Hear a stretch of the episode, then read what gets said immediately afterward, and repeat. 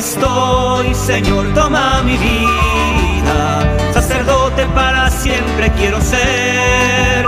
Aquí estoy, Señor, toma mi vida, sacerdote para siempre quiero ser.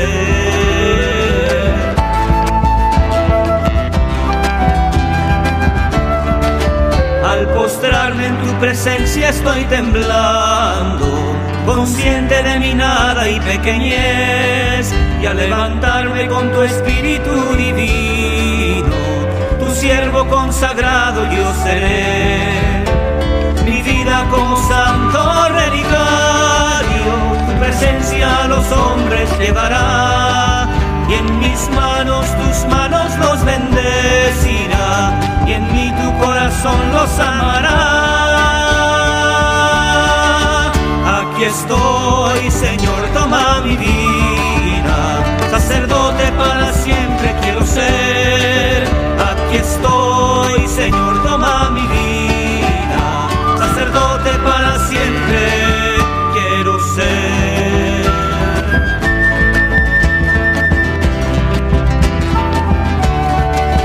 De tu amor estoy sediento, Señor. Y en mi pecho tu palabra incontenible. Con su fuego al mundo entero abrazaré. Y no importan ya las dudas y el temor. Tu amor todo lo puede y venceré. Y no importa lo que venga hacia mi lado. Paso a paso contigo contaré. Aquí estoy, Señor, toma mi vida. Sacerdote para siempre quiero ser. Aquí estoy, Señor, toma mi vida. Sacerdote para siempre quiero ser. Tú eres digno de ser preferido, amado y servido sobre todo, Señor. Aquí estoy, Señor, toma mi vida, sacerdote para siempre quiero ser.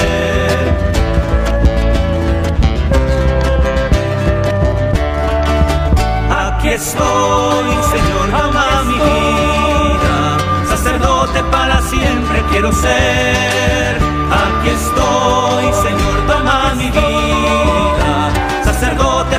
siempre.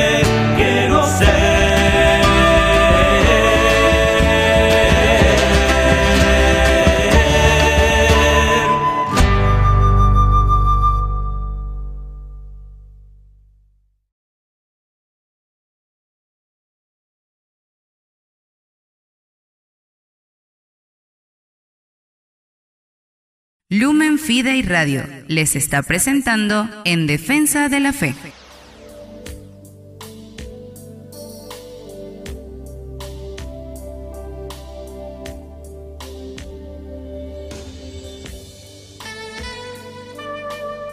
Buenas tardes tengan todos los usuarios y usuarias de esta casa de transmisión Lumen Fidei Radio 98.1 FM. Hoy estamos de vuelta con el programa En Defensa de la Fe, el programa que educa y forma en doctrina cristiana católica. En Defensa de la Fe es un programa diseñado para los amantes de estudio bíblico y apologético, así como para principiantes que desean aprender a defender la doctrina católica a través de capítulos y versículos extraídos de las Sagradas Escrituras. Demos respuesta con dulzura a nuestros hermanos confundidos. Transmitiendo para ustedes en la parte técnica y musicalización Daniel Romero, la dirección general de Padre José Alberto Rodríguez, hablando para ustedes Henry Colmenares, moderador exclusivo de En Defensa de la Fe, laico de la parroquia Sagrado Corazón de Jesús de Villaraure 1. Puedes seguirnos en las redes sociales porque también nos llamamos Lumen Fidei Radio Internacional. Nuestra señal se dispersa por todo el mundo, una sola frecuencia para todo el universo. 98.1 FM, la señal que alimenta tu fe. Estamos activos las 24 horas del día llevándote la mejor programación en música, audios y programas en vivo para que puedas estar en sintonía con Dios. Recibe bendiciones del Señor en el ambiente de tu hogar sintonizando 98.1 FM. Hoy estaremos desarrollando el tema de la confesión. Atención, el tema de la confesión, el sacramento del perdón y la reconciliación. ¿Es bíblico confesarse con un sacerdote? Con anterioridad hemos demostrado con Biblia que el sacerdocio continúa vigente en la vida, pues así lo quiso Dios, tener representantes, embajadores, colaboradores ungidos y consagrados para que sirvan de puente para la salvación de la humanidad. Para empezar desde ya con este interesante tema debemos saber qué objeciones ¿Qué dicen o qué enseñan nuestros hermanitos separados en relación a la confesión de pecados ante un sacerdote? Los hermanitos luteranos enseñan que el sacramento de la confesión es un invento de la Iglesia Católica. Ellos dicen, hay que confesarse directamente con Dios, no con un hombre pecador. El sacerdote es otro hombre pecador. Para confesarse directamente con Dios hay que procurar un lugar de silencio, arrodillarse y rogar a Dios pidiendo perdón por nuestros pecados. Nosotros los evangélicos lo practicamos en una habitación o debajo de un árbol, pues Mateo 6:6 lo enseña así. Mas tú cuando ores, entra en tu aposento y cerrada la puerta, ora a tu Padre que está en lo secreto, y tu Padre que ve en lo secreto te recompensará en público. Fin de la cita. Otros pasajes que los hermanos separados utilizan para demostrar que la confesión de los pecados es directamente con Dios son Primera de Juan 1.9, Primera de Juan 2.1. Ambas citas en líneas generales dicen lo siguiente, si confesamos nuestros pecados, él es fiel y justo para perdonar nuestros pecados y limpiarnos de toda maldad. Hijitos míos, estas cosas os escribo para que no pequéis, y si alguno hubiere pecado, abogado tenemos para con el Padre, a Jesucristo el justo. Y Él es propiciación por nuestros pecados, y no solamente por los nuestros, sino también por los de todo el mundo. Fin de las citas y también se fundamentan en Mateo 6:12. Y este pasaje habla de la oración del Padre Nuestro y extraen el fragmento que dice, y perdónanos nuestras deudas como también nosotros perdonamos a nuestros deudores.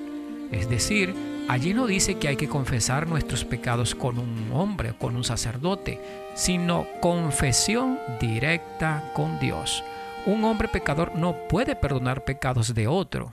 El cura no tiene autoridad para perdonar pecados. El que perdona es Dios, no un hombre pecador. Entre otras cosas dicen, el cura no es Dios, es un pecador como todos los hombres. Curiosamente, la mayoría de los hermanos luteranos evitan llamar sacerdote a una persona que realmente lo es. Prefieren usar la palabra cura y también enseñan que el sacerdocio solo existió en el Antiguo Testamento y parte del Nuevo Testamento.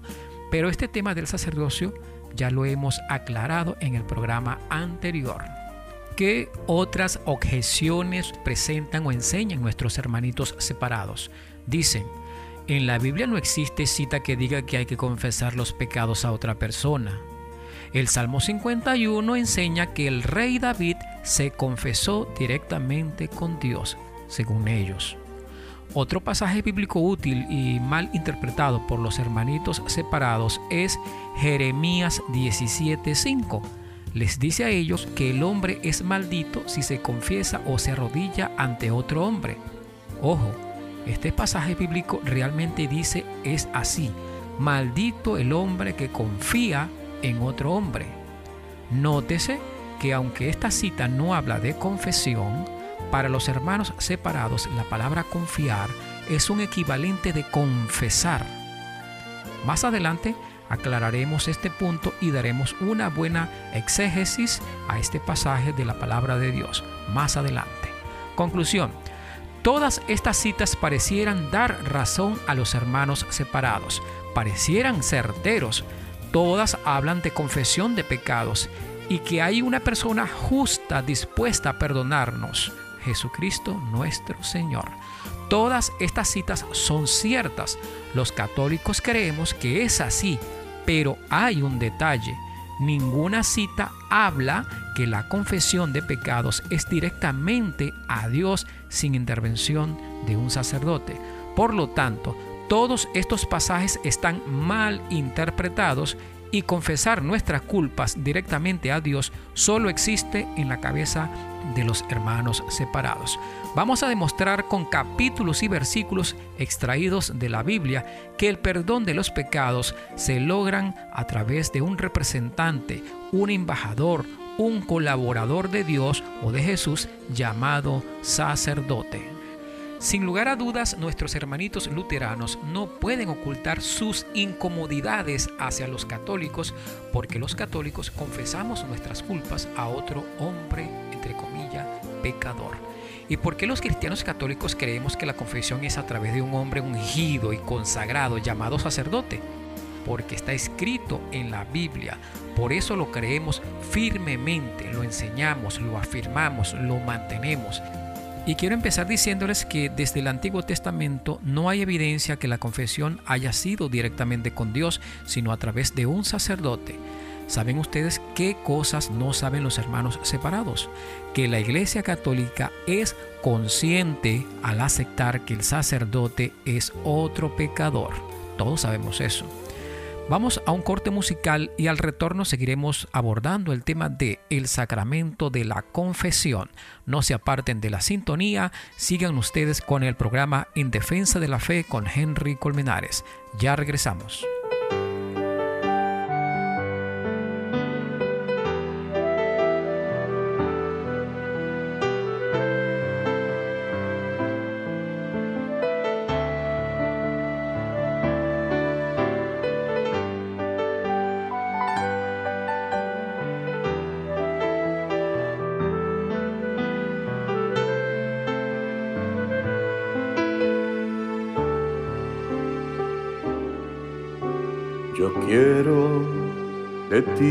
Sacerdote viviendo en mi voluntad. Y así cumpliré lo que te pido inundado de mi santidad quiero de ti un sacerdote, viviendo en mi voluntad. Y así cumpliré lo que te pido, inundado de mi santidad que seas valiente, fuerte y decidido, firme y seguro, convencido, confiando en mí, confiable a mí, colmado de paz, amor y salud que seas valiente, fuerte y decidido, firme y seguro, convencido, confiando en mí, confiable a mí, colmado de paz, amor y salud Acepto, Señor, lo que me pides, viviendo en tu voluntad. y dar cumplimiento a tu querer, revestido de tu majestad. Acepto, Señor, lo que me pides, viviendo en tu voluntad. Y así dar cumplimiento a tu querer, revestido de tu majestad ser valiente, fuerte y decidido, firme y seguro, convencido, confiando en ti, confiable a ti, colmado de paz, amor y salud para ser valiente, fuerte y decidido, firme y seguro, convencido, confiando en ti, confiable a ti, colmado de paz, amor y salud.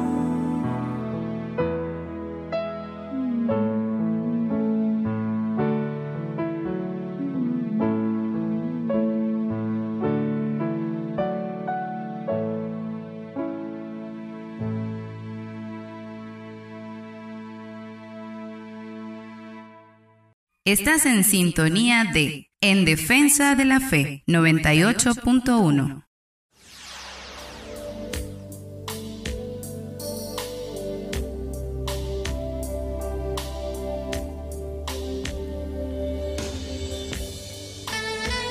Y continuamos con más de la programación que les ofrece la señal de 98.1 FM Lumen Fide y Radio en este tu programa En Defensa de la Fe. El tema que hoy estamos desarrollando trata sobre el sacramento de la confesión y hoy ustedes aprenderán mediante citas bíblicas cómo demostrar con capítulos y versículos que la confesión de pecados es totalmente bíblica. A continuación vamos a comenzar a aclararles a todos ustedes tan solo utilizando el libro sagrado de los cristianos, la Biblia. La primera cita va a evocar sucesos del Antiguo Testamento. Atención, Levítico 5:5. Ya esta cita es conocida.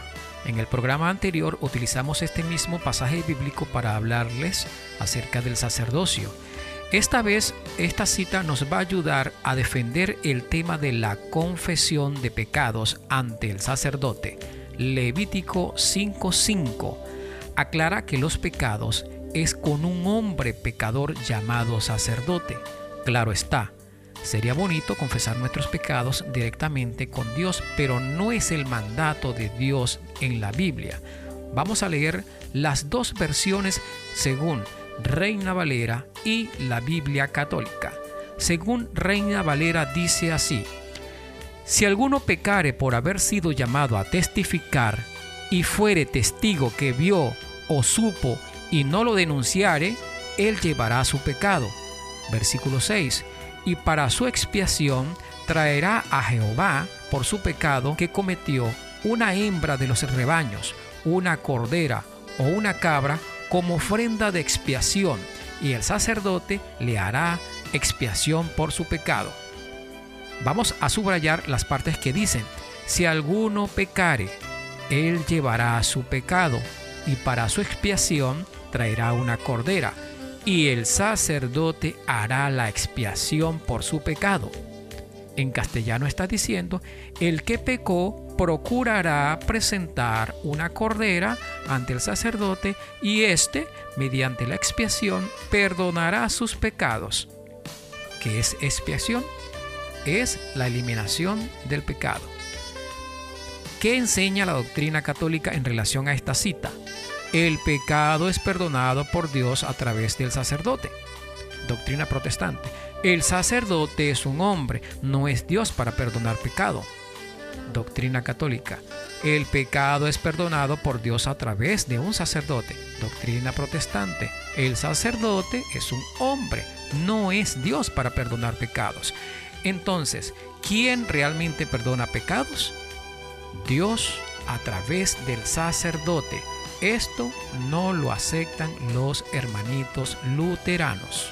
Seguidamente vamos a leer la versión católica, Levítico 5.5, dice de esta manera. En todos estos casos, el que cometió el delito confesará primero su pecado. Versículo 6. Luego, como sacrificio de reparación por el pecado cometido, llevará a Dios una hembra, oveja o cabra, y el sacerdote hará la expiación por dicho pecado y persona.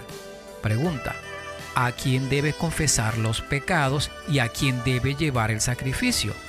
Con Dios indiscutiblemente. Pero ¿Dios se puede ver? No.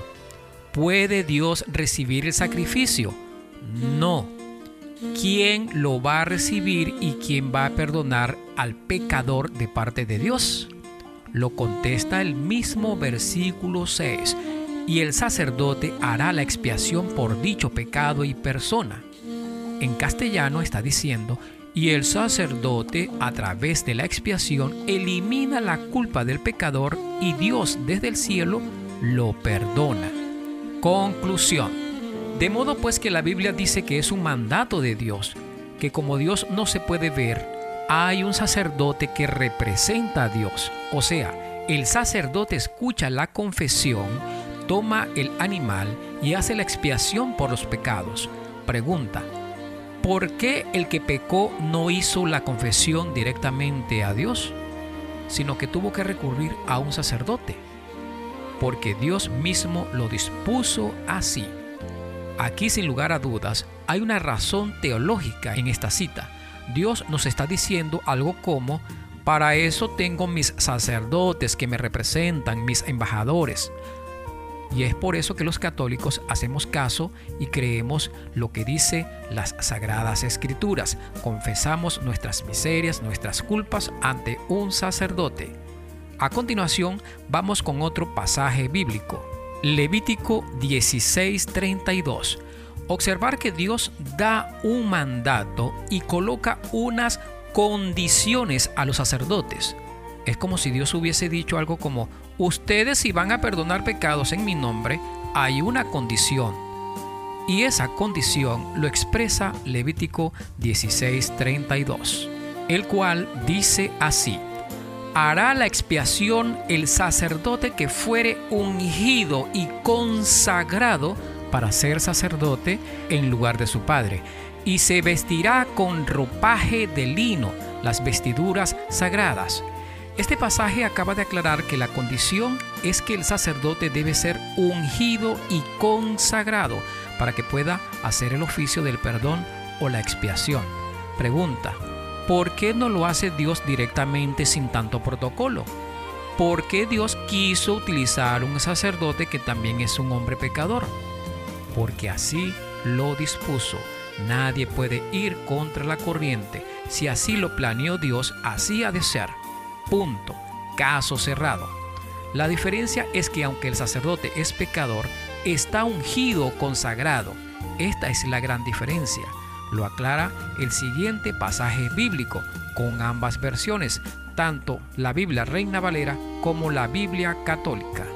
El siguiente pasaje bíblico es Hebreos 5.1 según Biblia Reina Valera, una cita conocida.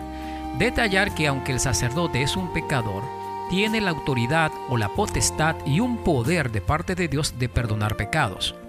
Dice así, porque todo sumo sacerdote tomado de entre los hombres es constituido a favor de los hombres en lo que a Dios se refiere, para que presente ofrendas y sacrificios por los pecados. Versículo 2, para que se muestre paciente con los ignorantes y extraviados, puesto que Él también está rodeado de debilidad.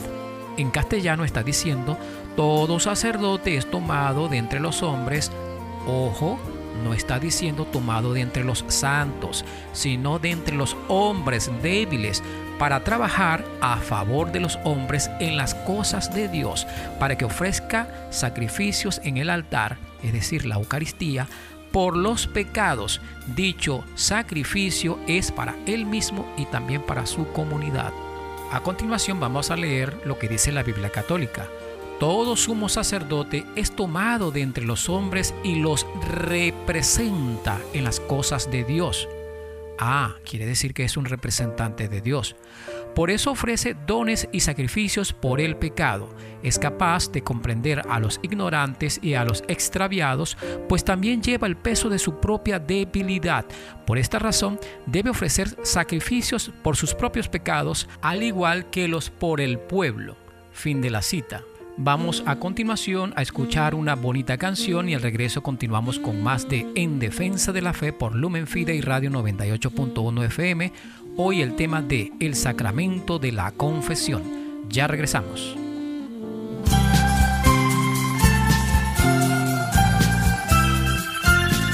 La alegría más hermosa es la alegría en el perdón, que en el cielo hay mucha fiesta cuando vuelve un pecador. Si la oveja se ha perdido, buscarla va el pastor, que en el cielo hay mucha fiesta cuando vuelve un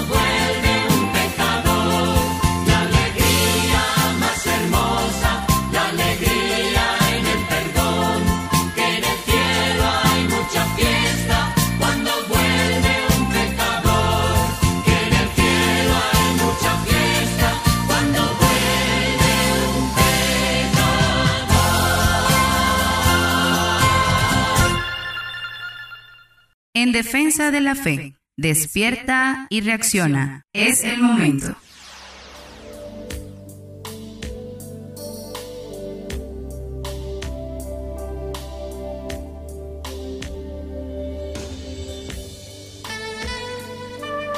Y proseguimos con más de En Defensa de la Fe por Lumen Fide Radio 98.1 FM, La Luz de la Fe. Y hoy estamos tratando el tema del el sacramento de la confesión. Ya hemos facilitado algunas citas bíblicas y quiero aprovechar la oportunidad para aclarar eso de el sacerdote es un pecador y que lo he estado repitiendo desde el comienzo del programa. Es una expresión que suena exagerada, como si el sacerdote está pecando como cualquier otra persona. No. Este pasaje bíblico está diciendo que el sacerdote también es un pecador, pero ¿qué diferencia hay entre una persona y un sacerdote en lo que se refiere a pecar o a pecado? En que el sacerdote es capaz de evitar el pecado a toda costa. Y eso no quiere decir que no tenga pecados. En cambio, una persona de determinada comunidad está más propensa a pecar en lugares donde se propicia el pecado, pero a toda velocidad.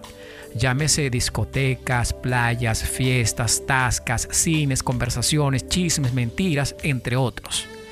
Aquí una persona o un hermano separado podría decir, los sacerdotes son peores pecadores que uno mismo. Ok, muy bien, eso es probable. Pero ¿saben algo? A los protestantes o a cualquier otra persona se pueden dejar de mentirosos con una sola pregunta. Ya cuando están ellos muy intensos, se les pregunta, ¿tú no tienes pecado? Les aseguro que de 10 protestantes a los que se le hace esta pregunta, uno solo contestará, sí, yo tengo pecados.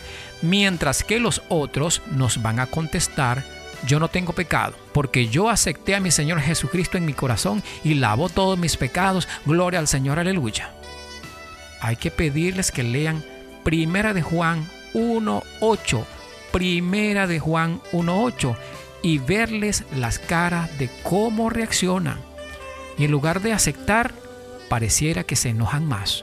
Primera de Juan 1.8 dice así, si decimos que no tenemos pecado, nos engañamos a nosotros mismos y la verdad no está en nosotros. Fin de la cita. De modo pues que Dios le dio potestad a los sacerdotes de ofrecer dones y sacrificios por los pecados. Y resaltemos la parte que dice en Hebreos 5.1, pues también está rodeado o lleva el peso de su propia debilidad, queriendo decir que es un pecador con la diferencia que tiene autoridad de parte de Dios de perdonar pecados mediante dones y sacrificios. A Dios le pareció muy bien y hay constancia que Dios así lo estableció, la confesión de pecados a través de un sacerdote. Aquí de pronto un protestante dirá, pero eso ocurrió solamente en el Antiguo Testamento con los sacerdotes levitas. Los sacerdotes de hoy no tienen nada que ver con los del antiguo pueblo judío. No, lo acaba de aclarar Hebreos 5.1. San Pablo no está hablando en pasado, está hablando en futuro. Todo sumo sacerdote es tomado. No dice fue tomado de entre los hombres. Además dice, para que presente ofrendas y sacrificios no dice, ellos presentaban ofrendas y sacrificios. De tal manera que la Biblia da requisitos para ser sacerdote, para ser obispo, para ser diácono, presbítero, como por ejemplo Filipenses 1.1, cuya cita explica cuáles son las condiciones para ser obispo o diácono, queriendo decir que el sacerdocio no se quedó en el Antiguo Testamento, sino que pasó al Nuevo Testamento y continúa vigente en nuestros días. Atención. La siguiente cita bíblica vamos a observar cómo de manera simbólica guarda una razón o una gran enseñanza teológica. Este es un pasaje bíblico que me encanta. Observaremos que hay 10 leprosos que van directamente a Jesús para que los curara. Todos sabemos que la lepra teológicamente representa el pecado se trata de 10 leprosos que se presentan suplicándole al Señor la sanación de esta horrible enfermedad y van directamente a Jesús. Y aquí pareciera tener razón los protestantes, pues si tenemos lepra, entre comillas, pecados, ¿por qué no ir directamente a Jesús para que nos sane? Observar qué cosa hace Jesús y nos vamos a dar cuenta que el mismo Señor muestra o enseña lo importante que son los sacerdotes para Él. Defiende al sacerdocio. Y ya esta cita es conocida, la hemos estudiado anteriormente. Vamos a suponer que esos diez leprosos sean protestantes evangélicos y ellos van directamente a Jesús para que tenga misericordia y los cure. Vamos a leerlo en Lucas 17, 11 en adelante, el cual dice así, Yendo Jesús a Jerusalén, pasaba entre Samaria y Galilea, y al entrar en una aldea le salieron al encuentro diez hombres leprosos, los cuales se pararon de lejos y alzaron la voz diciendo, Jesús Maestro, ten misericordia de nosotros. Cuando él los vio, les dijo, vayan a los sacerdotes.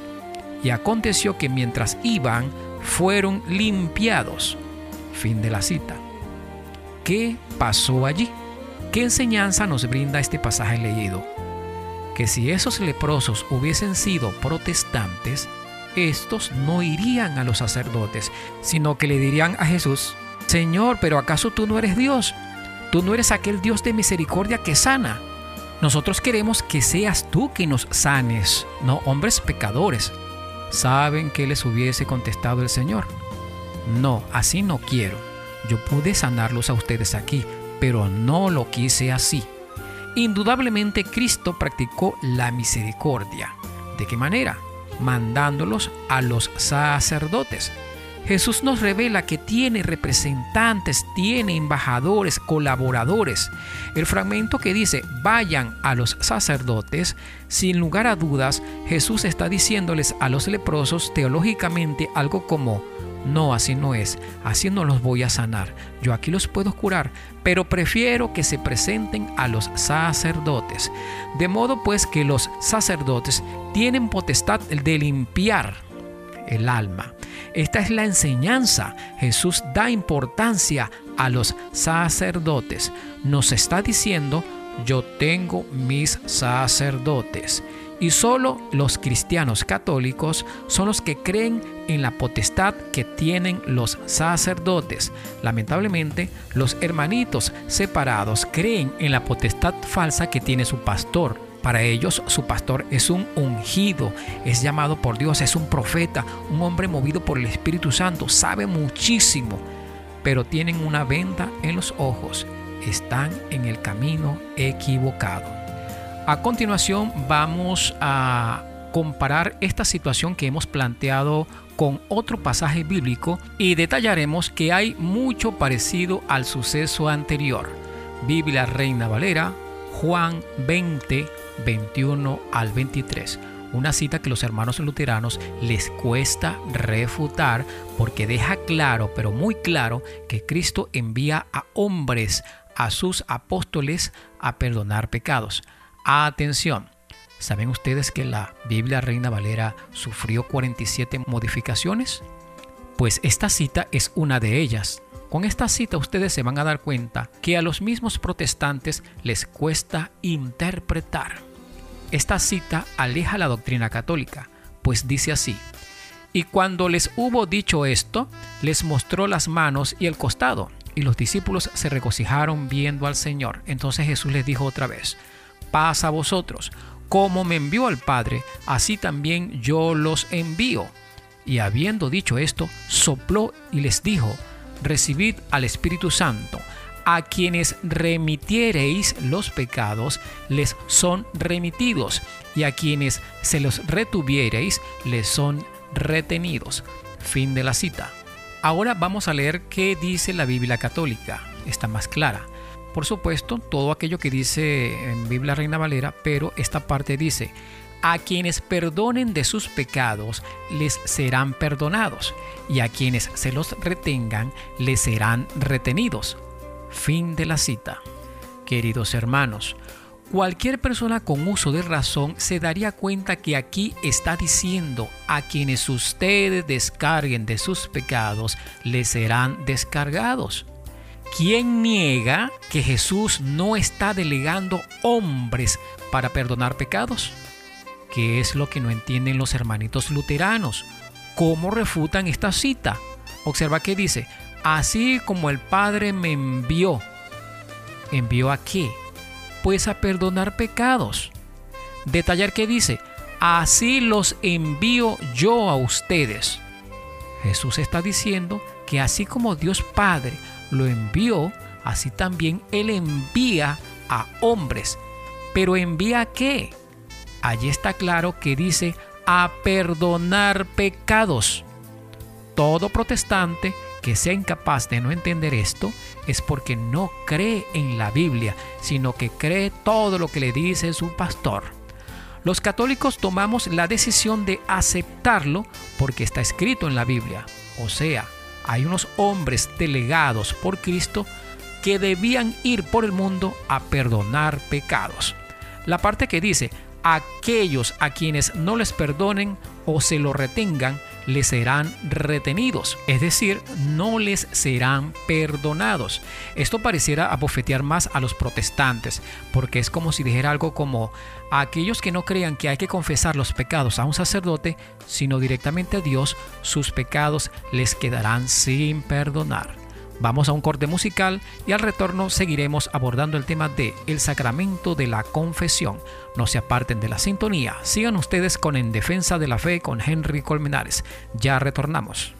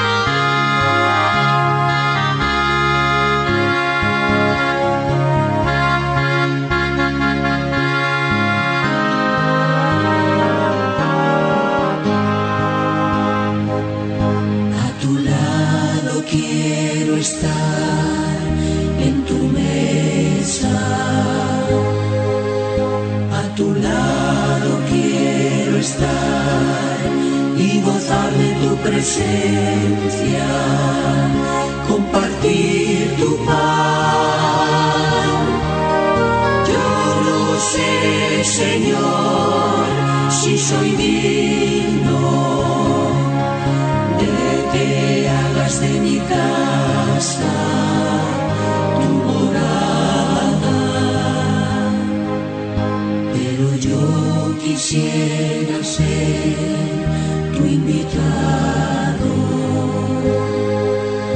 Tu invitado quiero ser y sentir con mis hermanos que tu cuerpo es pan pan de eternidad, pan del cielo,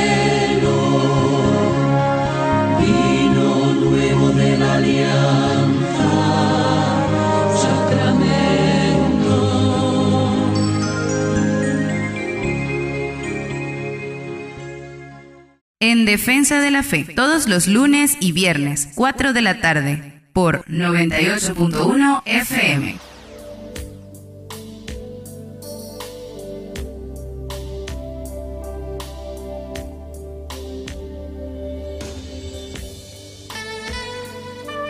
Y proseguimos con más de En Defensa de la Fe por Lumen Fide Radio 98.1 FM, La Luz de la Fe.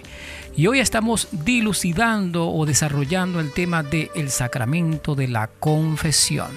Atención, vamos a facilitarles otra cita bíblica, Mateo 918. En esta cita observaremos que a Jesús le traen un paralítico a quien le perdonó sus pecados. Los escribas criticaron al Señor porque Jesús perdonó los pecados del paralítico. Tratemos de centrarnos en el versículo 6. Atención, Jesús dice, pues para que sepáis que el Hijo del Hombre tiene potestad en la tierra para perdonar pecados. Fin de la cita. El protestante en esta cita resalta que cuando Jesús dice el Hijo del Hombre, se refiere al mismo Jesús, el Hijo de Dios, que por ser Dios perdona pecados. Sí, es verdad, muy bien. Pero vamos a seguir leyendo el contexto. Y cuando Jesús dice el Hijo del Hombre, no solo se refiere a Él mismo como el Hijo de Dios, también se refiere al hombre de la tierra o a los hombres de la tierra. Pues todo esto lo aclara el versículo 8 que dice, y la gente al verlo se maravilló y glorificó a Dios que había dado tal potestad a los hombres. Atención, Ahora pregúntense ustedes solos, ¿potestad para qué? ¿De sanar paralíticos? No. Entonces, ¿de qué? Aquí no cabe la menor duda que es de perdonar pecados, que Jesús se refiere a los hombres de la tierra, los cuales tienen poder o potestad para perdonar pecados en nombre de Dios. En este caso es la figura del sacerdote. Atención, Aquí de pronto un hermanito separado podría decir, Insistes que los hombres tienen potestad de perdonar pecados. Muéstrame una cita bíblica de algún hombre que no sea Jesús, que no sea Dios, perdonando pecados. No le voy a mostrar una sola cita, sino tres. Había un hombre que no era Dios que confesaba pecados. Marcos 1.5 en adelante. Esta cita habla de Juan Bautista en el río Jordán. Un hombre con el bautismo perdonaba pecados. Vamos a leer el versículo 5. La gente confesaba sus pecados. Fin de la cita. Pregunta. ¿La gente no estaba confesando sus pecados ante Juan? Lo que pasa es que muchos se imaginan a Juan sentado en un confesionario o sentado en algún lugar escuchando los pecados de la gente. No, en aquellos tiempos la confesión de pecados era comunitario. Juan estaba dentro del agua, la persona se acercaba y decía sus pecados, bien sea a voz populi o solo a Juan, y luego Juan los bautizaba. Ante esta explicación, pregunto, ¿hay realmente poder en la tierra para perdonar pecados? Sí, mediante un hombre que no es Dios, sino que tan solo es un instrumento de Dios. No perdamos de vista el versículo 5. La gente confesaba sus pecados. Vamos con otra cita bíblica, Hechos 19 18. En este pasaje bíblico, si lo leemos desde el versículo 1 en adelante, observaremos que habían unos habitantes, incluso los que practicaban la brujería, confesaron sus pecados, quemaron los libros de magia y se arrepintieron y se dejaron llenar de Dios mediante la reconciliación. Revisemos los versículos 18 y 19, que dicen, y muchos de los que habían creído venían confesando y dando cuenta de sus hechos. Venían confesando y dando cuenta de sus hechos. Asimismo, muchos de los que habían practicado la magia trajeron los libros y los quemaron delante de todos. Fin de la cita. Resaltar la parte que dice venían. ¿Venían a dónde? A los apóstoles. ¿A qué? Versículo 19 confesando y dando cuenta de sus hechos. Pregunta, ¿dice este pasaje que los brujos se arrodillaron y miraron al cielo y pidieron perdón directamente a Dios? No, pues dice que venían hacia los apóstoles confesando y dando cuenta de sus pecados. Otra cita bíblica, Santiago 5, 14 hasta el 16. Santiago 5, 14, 16. Este pasaje de las Escrituras enseña que los presbíteros, los sacerdotes, son los únicos autorizados para suministrar la unción de los enfermos con aceite y confesar para el perdón de los pecados. Dice, si alguno está enfermo entre ustedes, llame a los presbíteros de la iglesia y oren por él, ungiéndole con aceite en el nombre del Señor. La oración y la fe salvará al enfermo y el Señor lo levantará. Y si hubiere cometido pecados, les serán perdonados. Confesaos vuestras ofensas. Fin de la cita. Detallar que con la visita del sacerdote y después de haberle ungido con los santos óleos, dice, y si hubiere cometido pecados, le serán perdonados, confesaos vuestras ofensas. Fin de la cita. Observar que no dice, y si hubiere cometido pecados, le serán perdonados, confesaos vuestras ofensas directamente a Dios. Indiscutiblemente eso no lo dice. Curiosamente, en 2 de Corintios 5, 19, 20, San Pablo sacerdote se hace llamar representante o embajador de Cristo, pues la cita dice así: Así que somos embajadores en nombre de Cristo, como si Dios rogase por medio de nosotros. Os rogamos en nombre de Cristo, reconciliaos con Dios. Fin de la cita. Sin lugar a dudas, Cristo les encargó a ellos la autoridad de reconciliar a los pecadores con Dios. Leamos el versículo anterior, el 19. Dice, y nos encargó a nosotros la palabra de la reconciliación. Fin de la cita. Los sacerdotes son embajadores, representantes, colaboradores de Cristo en la tierra. Y todo no termina aquí, todavía quedan citas bíblicas. Vamos con Mateo 18, 18. En esta cita nos vamos a dar cuenta que esta guarda otra enseñanza, otra razón teológica. Se parece mucho a Juan 20, 21 que dice, a quienes ustedes les perdonen sus pecados les serán perdonados y a quienes se lo retengan les quedarán sin perdonar. La cita dice así, de cierto os digo que todo lo que atéis en la tierra será atado en el cielo, y todo lo que desatéis en la tierra será desatado en el cielo. No hay duda que hay potestad en la tierra en los hombres para perdonar pecados. No hay duda que aquí Jesús está dando autoridad y poder de atar y desatar a los hombres en la tierra. Vamos a continuación con las aclaratorias. En el caso de Jeremías 17:5 que dice, maldito el hombre que confía en otro hombre, de la cual los hermanos luteranos dicen, maldito el hombre que se confiesa con otro hombre, porque para ellos significa lo mismo, y fue evocada por los hermanitos luteranos. Creo que todos aquí nos dimos cuenta que esta cita no habla por ningún lado de confesión para los hermanos separados, la palabra confiar es un equivalente de confesar. Esto es un error. No es lo mismo la palabra confiar que confesar. Sin embargo, podría decirse entonces que los hermanos separados están bajo la maldición de Jeremías. Veamos por qué. Debido a que ellos confían en el hombre, es decir, confían en el hombre cuando acepta todo lo que le enseña su pastor confían su diezmo al pastor, confían sus hijos a los maestros de escuela, confían en el chofer del autobús, confían en las cocineras de los restaurantes, entre otros. La cita es mal interpretada por los hermanos luteranos.